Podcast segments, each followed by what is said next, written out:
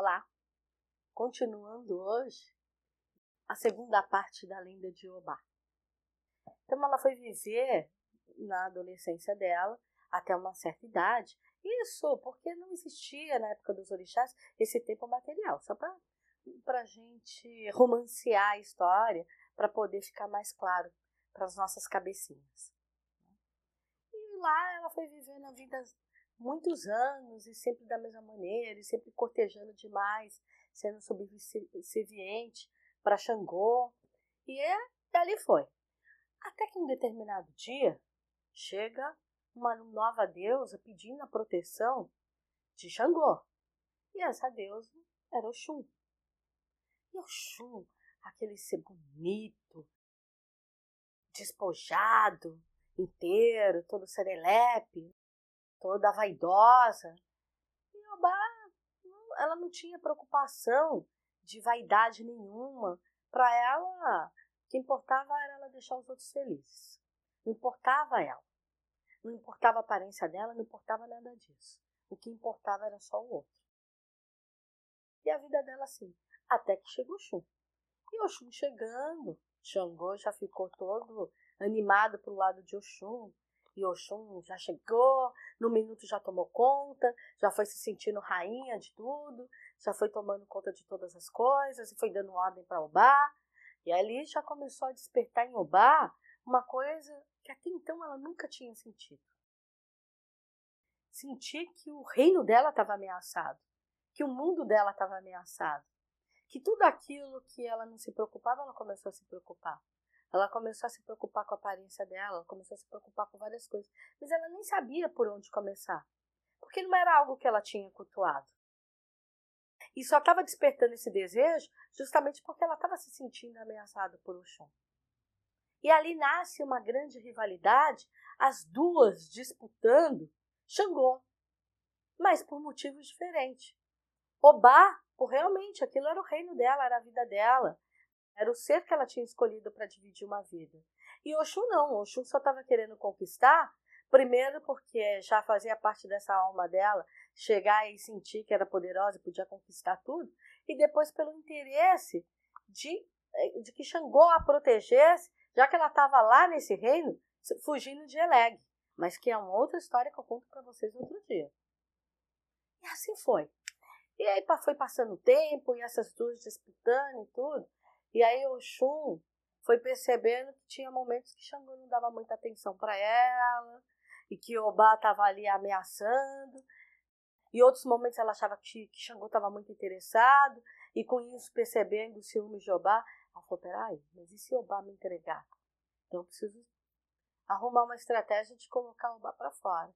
E convivendo ali, ela descobriu que Xangô era, era muito viril e ele tinha pavor de doenças. Ele tinha pavor de imaginar algum órgão, alguma coisa, alguma coisa morta, alguma coisa, é, seres imperfeitos, faltando um pedaço, faltando um órgão. E ela foi observando esse Xangô. O que, que ela fez? Um determinado dia, Obá tinha saído para dar um passeio e Oxum correu e foi tomar conta da cozinha de Obá, coisa que era o maior ciúme de Obá. E ali ela criou um prato maravilhoso à base de cogumelo e serviu para Xangô. Isso já com um plano todo arquitetado. E nesse prato que ela serviu para Xangô, Xangô elogiou em todos os reinos que era a comida mais maravilhosa que ele já tinha comido. E essa história foi parar no ouvido de Obá. Obá falou, hum, Vou me fingir de amiguinha de Oxum, vou pedir que ela me ensine a comida, porque daqui para frente eu aprimoro, porque eu que sei os gostos do meu rei e faço para ele. Oxum, perspicaz do jeito que era, sabia que Obá ia vir procurar, e que ela fez? Ela foi e colocou um poço na cabeça, um pano enrolado, e escondeu as orelhas. Né, na verdade, ela escondeu uma única orelha e colocou uma outra para fora. Quando Obá chegou, ficou olhando para ela e perguntando do prato, achando, olhando para o Xun, achando que tinha alguma coisa faltando, alguma coisa normal. Ela falou: Olha, Obá, eu posso até te ensinar o prato, mas só se for segredo nosso. Você não conte nunca para o nosso rei. Falou: Não, morre aqui com a gente, pode contar.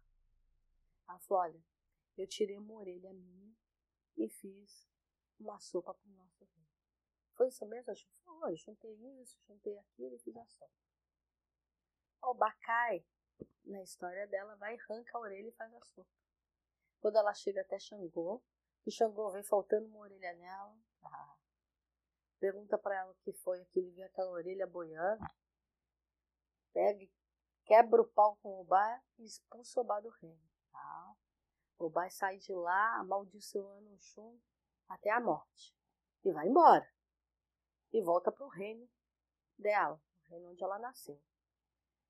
Chegando no reino, isso ela se trancou escondida e não queria ver ninguém nem nada. E a história começa a correr todos os reinos e tal. E vai parar no ouvido de Ansan. A Ansan vem doida atrás da irmã para saber o que aconteceu, proteger. E lá o Bá conta a saga toda. Aí o Bá, a Ansan vira para ele e fala: Você vai fazer o quê? Nada, vou ficar aqui na.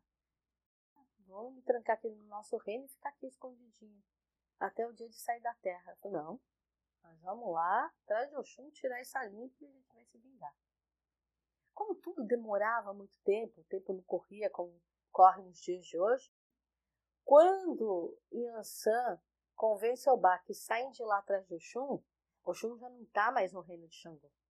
Oxum já tinha saído do reino de Xangô, porque já, Eleg já sabia que ela estava lá, e ela já sabia que, que Eleg iria atrás dela no reino, então ela correu e se escondeu no reino de Emanjá. Quando ela chega no reino de Emanjá, lá escondida achando, Yansan e Obá descobrem isso e vão bater lá no reino de Emanjá. Quando chega lá no reino, e a Yansan começa a tirar é, tudo a história limpo e falando, a Emanjá vem tomar frente. A Yansan pegou e falou, não, se ela fez a minha irmã perdeu uma orelha, ela também tem que sofrer alguma coisa. Yansan pega um raio e taca nos pés de Oxum, a Emanjá entra na frente, queima os pés de Emanjá também. E é por isso que na lenda, as duas depois, quando incorpora no barracão, quem já viu, tanto Oxum quanto Emanjá, elas vêm chorando. É por causa da, para lembrar do, da humildade dos pés queimados por Yansan. Que tudo quando os orixás incorporam ali, eles contam um pouco da trajetória de vida deles. E assim vai. E ali ela volta. Mas aí a Yansan fala para o assim, ah, e agora, você está aliviada? Você está satisfeita? Pelo menos a gente se vingou dela. Ela falou, não, não estou satisfeita. Aquele vazio que eu estava sentindo, eu estou sentindo ainda mais. Ela falou, eu preciso de um tempo para mim. E saindo dali, aí a criança fala: Mas antes de você voltar para o nosso reino e se trancar, passe pelo reino de Ifá, que é o nosso grande conselheiro. Vá ter uma conversa com ele. Quem sabe ele pode te ajudar. E ela escuta e vai para esse reino de Ifá.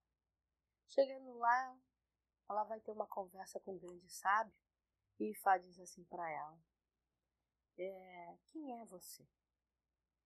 Quando foi que você parou na história para se ver para se ouvir e para se sentir.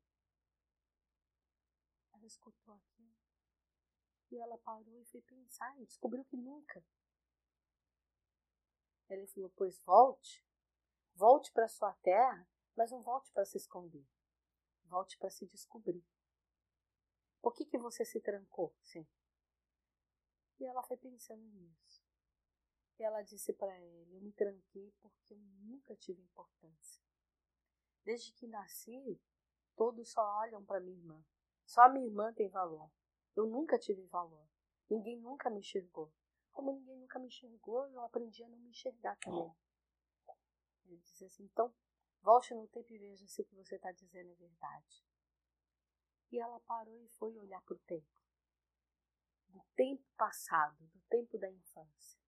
E isso os orixás faziam com maestria, com muita facilidade de abrir qualquer portal para olhar qualquer tempo. E ali ela viu o quanto ela era amada. Quantas vezes ela era amada e, e, era ressaltada na sua importância pelos seus pais. O quanto ela era amada pela irmã.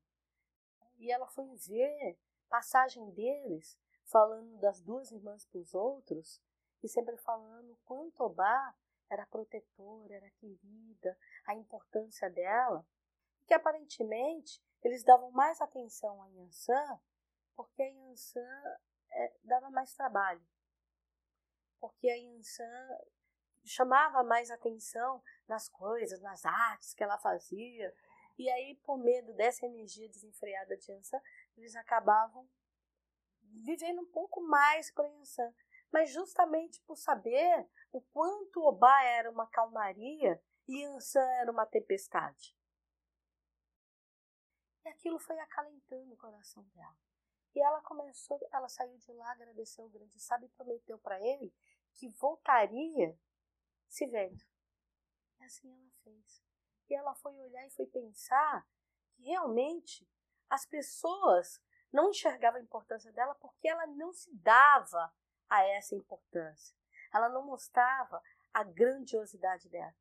E aí, a cada caminhada que ela foi se amando, que ela foi se vendo, a, a aparência dela foi mudando. Porque ela tinha uma aparência já envelhecida para a idade dela, e ela foi rejuvenescendo. Ela foi ficando cada hora mais bonita, cada hora mais iluminada. Ela parecia de fato uma estrela incandescente, de tão linda que ela foi ficando. E por onde ela passava, todos os lugares iam ganhando vida, ia ganhando iluminação, ia ganhando brilho. As coisas iam ficando mais viçosas, iam ficando mais inteiras. E assim ela foi, foi, foi, foi, até que ela chegou no reino dela. Quando ela chega no reino dela, ela chega um, ela vira um outro ser.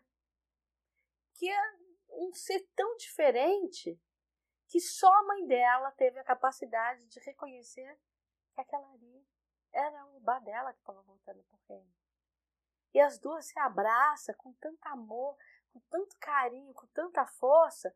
E a Fefé, como era a deusa dos ventos, do movimento, de tudo que precisava ganhar energia de desenvolvimento na vida, com a energia dela foi tão forte que ela conseguiu espalhar aquela energia de vida de Obá, de iluminação para toda a Terra.